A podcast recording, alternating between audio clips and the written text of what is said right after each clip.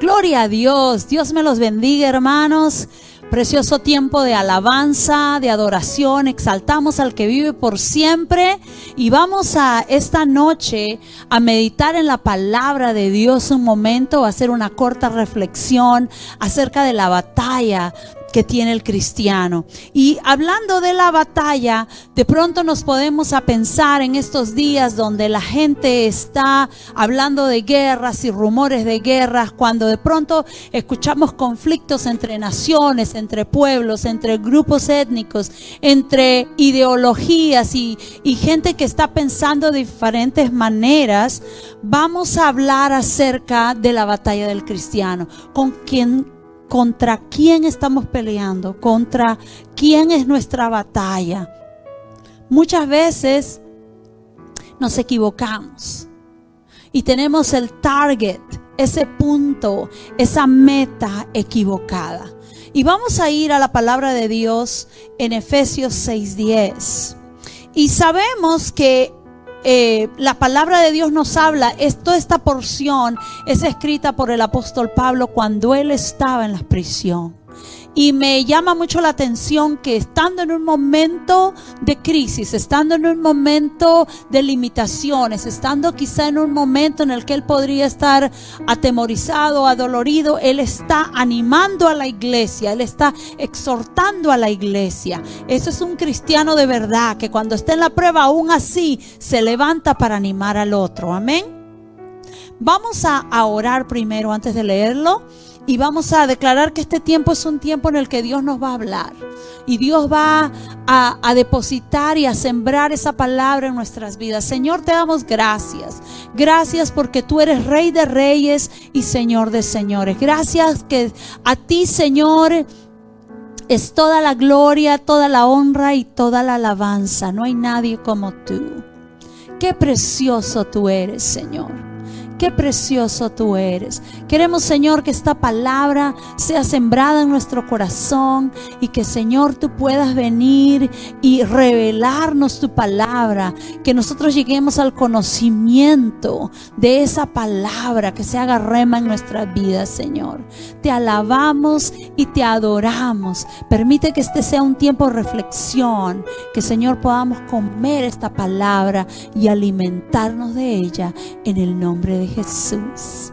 Amén, amén. Y dice Efesios 6:10, una palabra final, sean fuertes en el Señor y en su gran poder. Pónganse toda la armadura de Dios para poder mantenerse firmes contra todas las estrategias del diablo, pues no luchamos contra enemigos de carne y hueso, sino contra gobernadores malignos y autoridades del mundo invisible, contra fuerzas poderosas de este mundo tenebroso y contra espíritus espíritus malignos de los lugares celestes. Nosotros vamos a encontrar que el apóstol Pablo nos anima y nos alienta que nosotros nos vistamos y nos coloquemos la armadura de Dios. Y él toma el tiempo para describir cada parte de esta armadura. Sabemos que en una guerra natural la armadura es para defenderse y también algunas piezas son para atacar. ¿Cuánto de la armadura de Dios tú tienes puesto hoy? ¿Cuántos de nosotros quizás no conocíamos a, a, completidad toda la armadura de Dios y no la tenemos? O la escuchamos y pensamos que eso es para aquel que ora mucho o para el pastor allá o para el líder que de pronto tiene que guiar las clases bíblicas. Pero esto es para todo cristiano. Esto es para que nosotros nos apoderemos, sobre todo en estos días malos. Y dice, porque no luchamos con enemigos de carne y hueso.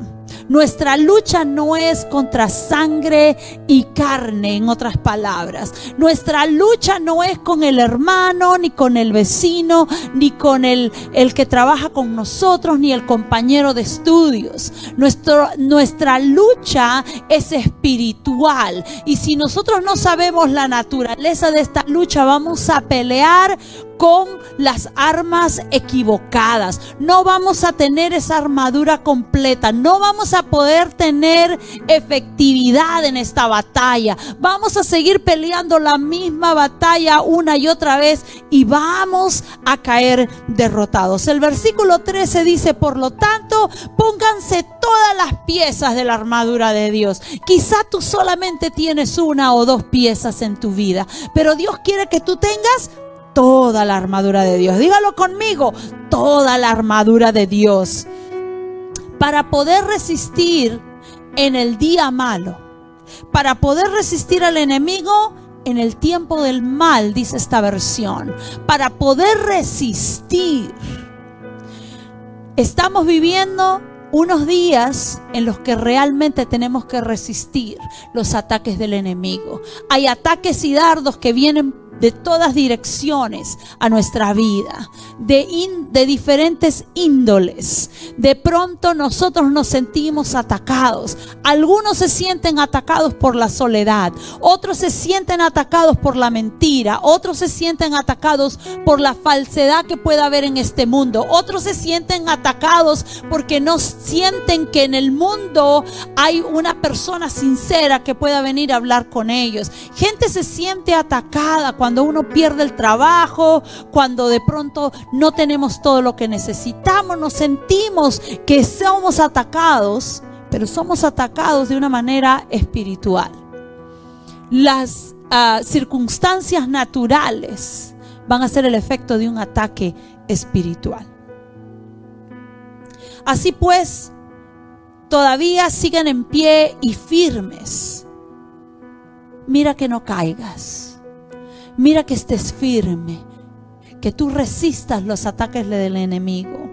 Versículo 14 dice, defiendan su posición poniéndose el cinturón de la verdad, la coraza de justicia, poniéndose el calzado de la paz que proviene de las buenas noticias de Dios. Además de todo esto, levanten el escudo de la fe para detener las flechas encendidas del diablo.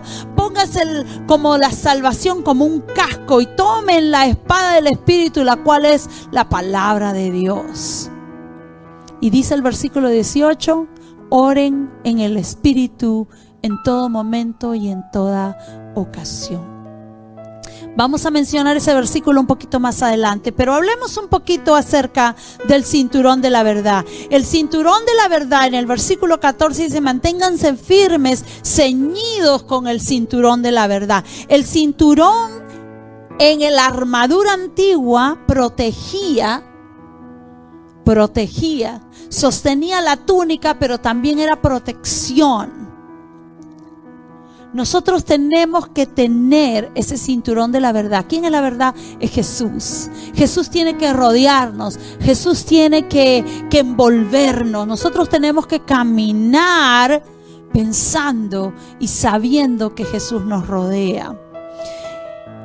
La coraza de justicia, protegidos pues con la coraza de justicia en la segunda parte del versículo 14.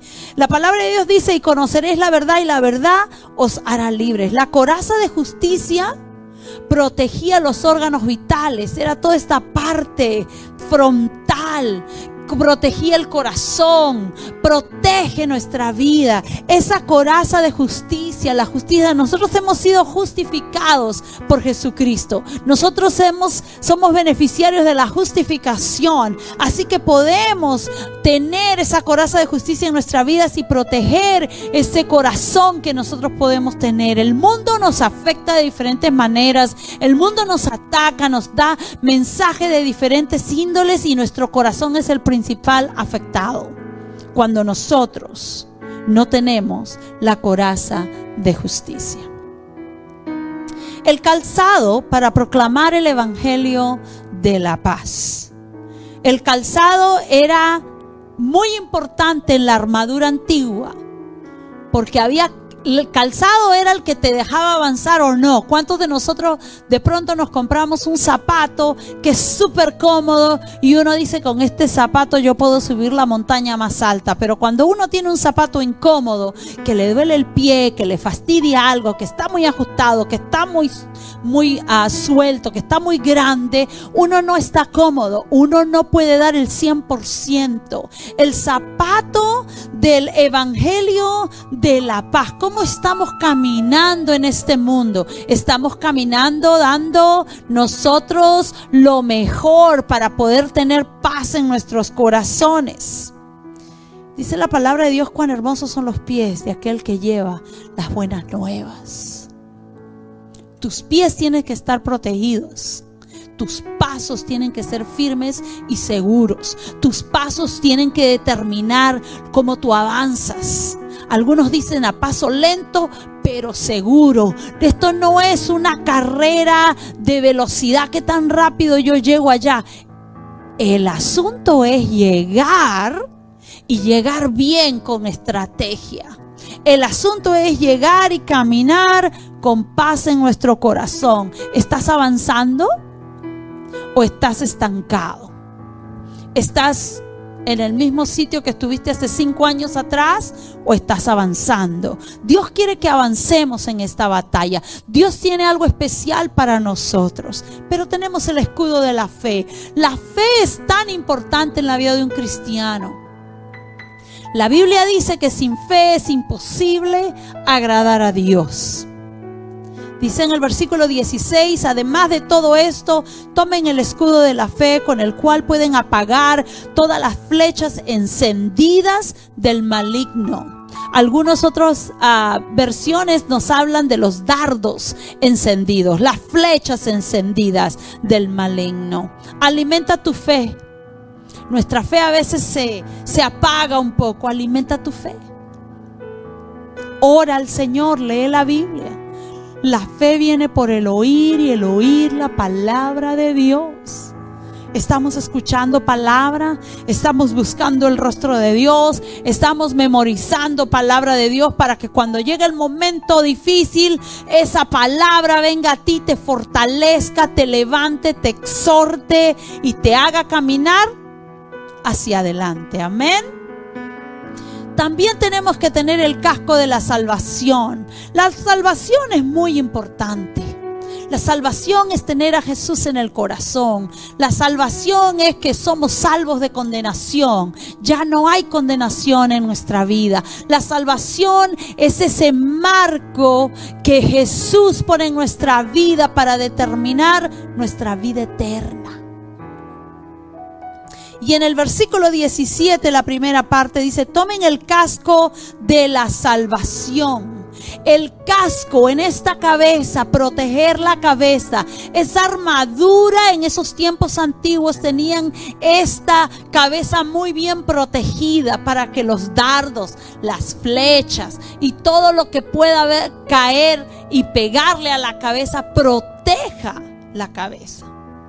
Entonces para nosotros como cristianos, en un aspecto espiritual, el casco de la salvación va a proteger nuestros pensamientos. A veces estamos sin casco, desprotegidos. Y viene el enemigo con dardos, con pensamientos negativos, con cosas que comienza la imaginación a volar los pensamientos se ponen aún más profundos. Pero la palabra de Dios nos enseña que tenemos que pensar en todo lo bueno, todo lo honesto, todo lo puro, todo lo amable. Dice la palabra de Dios en esto pensad. El enemigo siempre está tratando de poner pensamientos que no le pertenecen a Dios. ¿Tienes tu casco de salvación puesta o no? Examinémonos. Nosotros tenemos que reconocer que somos hijos de Dios, pero caminar como hijos. El enemigo muchas veces pone en nuestra mente el decir que nosotros no somos dignos de ser hijos de Dios. Pero la palabra de Dios me enseña diferente. Y muchas veces en nuestro pensar por nuestro pensar perdemos la batalla. Porque el enemigo pone pensamientos de derrota. Tú no eres suficiente, tú no eres suficientemente fuerte, tú no sabes lo suficiente para poder vencer esta batalla, pero Dios te dice, tú eres más que suficiente. Dios te dice, yo protejo tu mente, yo te doy la mente de Cristo. Amén. Nosotros tenemos que caminar sabiendo quiénes somos que el enemigo trata de poner cosas en nuestra mente, nosotros tenemos que caminar sabiendo que somos hijos del Rey de Reyes y Señor de Señores. Aleluya. También tenemos que tener la espada del Espíritu. Y la espada del Espíritu es la palabra de Dios, la Biblia. Esa espada nosotros la tenemos que usar. Tenemos que escudriñarla tenemos que comerla, tenemos que rumiarla, si usted me permite la expresión, tenemos que examinarla de tal manera y decirle, Señor, yo quiero aprender más de ti. Cuando nosotros leemos la palabra, cuando usted lee la palabra hoy, la lee el, mes que viene, el mismo versículo, Dios le va a hablar quizá con otro mensaje. Usted va a recibir esa revelación de otro ángulo, de otra manera. Dios quiere que usted estudie la palabra. Lámpara es a mis pies tu palabra y lumbrera mi camino. Oh, hermana pastora, yo no sé qué hacer. Yo no sé ahora para dónde agarrar. Esto me está pasando. Vaya la palabra. Pero hermana, ¿qué yo puedo hacer? ¿Cómo me puedo comportarle a los proverbios? Pero yo no sé si Dios puede hacer esto. Lea los evangelios. Mire cuánto milagro Jesús hizo. Haga crecer su fe. Aliméntese de la palabra. Amén. Dios nos dio autoridad. Es no solamente revestirse y ponerse toda la armadura, es saber quién tú eres y tomar la autoridad que Dios te da. Porque ¿qué hacemos con toda esta armadura puesta si pensamos que no podemos ganar la batalla? ¿Y qué hacemos con una armadura puesta que solamente creemos nosotros que solo nos estorba porque nos pesa? El Señor dijo que ligera es su carga. ¿Y sabe qué? Que Dios nos ha prometido esta armadura para que nosotros seamos fuertes, para que podamos resistir el día malo. Y habiendo pasado todo, dice la Biblia, estad firmes. ¿Qué tan firme estás tú? ¿Qué tanta armadura de Dios tú tienes en tu vida? Que de pronto tú dices, bueno, yo de pronto yo lo único la fe, yo para la fe soy bien bueno, pero para lo demás no no creo. Dios quiere que tú te pongas toda la armadura de Dios y que tengas el beneficio de ser el hijo de Dios, un hijo de Dios de victoria, un hijo de Dios de triunfo. ¿Cuán cubierto estás? Esa es mi pregunta esta noche para ti. ¿Qué tan cubierto estás? ¿Qué tan protegido estás con esta armadura? ¿Qué tantas batallas has peleado y has perdido? Y de pronto sigues peleando la misma batalla. ¿Sabes por qué? Porque no te has colocado toda la armadura de Dios porque te falta el escudo de la fe, porque de pronto esos pensamientos están consumiendo tu mente y Dios dice, ponte el casco de la salvación. Quizá porque tú no estás leyendo la palabra y esa espada del Espíritu no la tienes, estás desarmado. Y la espada es una de las pocas partes de la armadura que son ofensivas. Muchas de ellas son defensivas, te protege, te cubre. Pero con la espada tú puedes atacar. Recuerde cuando Jesús salió de ese ayuno de 40 días y 40 noches, Él se defendió con la palabra. De esa manera tenemos que caminar como creyentes, porque escrito está Escrito está que tú eres más que vencedor. Escrito está que Satanás es un mentiroso y padre de toda mentira. Escrito está que él va a querer venir a robar, a matar y a destruir, pero Dios ha venido a darnos vida y vida en abundancia. ¿Cómo estás empezando este tiempo? ¿Cómo estás uh, luchando estas batallas? Y quizás estás luchando la misma batalla una y otra y otra y otra vez. Dios quiere darte la victoria completa esta noche sobre todo aquello con lo que tú estás batallando. Y Dios quiere que tú ya no sigas perdiendo las mismas batallas. Dios te da la victoria. Y vamos a orar esta noche para que esa victoria sea contundente. De pronto estás luchando con pensamientos, de pronto estás luchando con dudas. Satanás está atacando tu fe, Satanás está tratando de hacerte caer, está tratando de hacerte retroceder. Pero Dios quiere que tú te fortalezcas. Y Él quiere que te pongas toda la armadura de Dios para que tú puedas estar firme, dice la palabra. Amén. Y hay un versículo en Hebreos 4:12 para terminar. Dice, ciertamente la palabra de Dios es viva y es eficaz. Es poderosa y más cortante que una espada de los dos filos que penetra hasta lo más profundo hasta la médula de los huesos. Me gusta esta versión. Y juzga los pensamientos y las intenciones del corazón. Esta palabra es eficaz. Esta palabra transforma. Esta palabra levanta. Así que en esta hora yo te pido que tú levantes tus manos y tú le digas, Señor, hoy estoy aquí para ponerme toda tu armadura, Señor para que yo sea protegido y para que tenga Señor, esta armadura también para atacar, para saber defenderme, para ganar esta batalla de una vez y por siempre, Señor.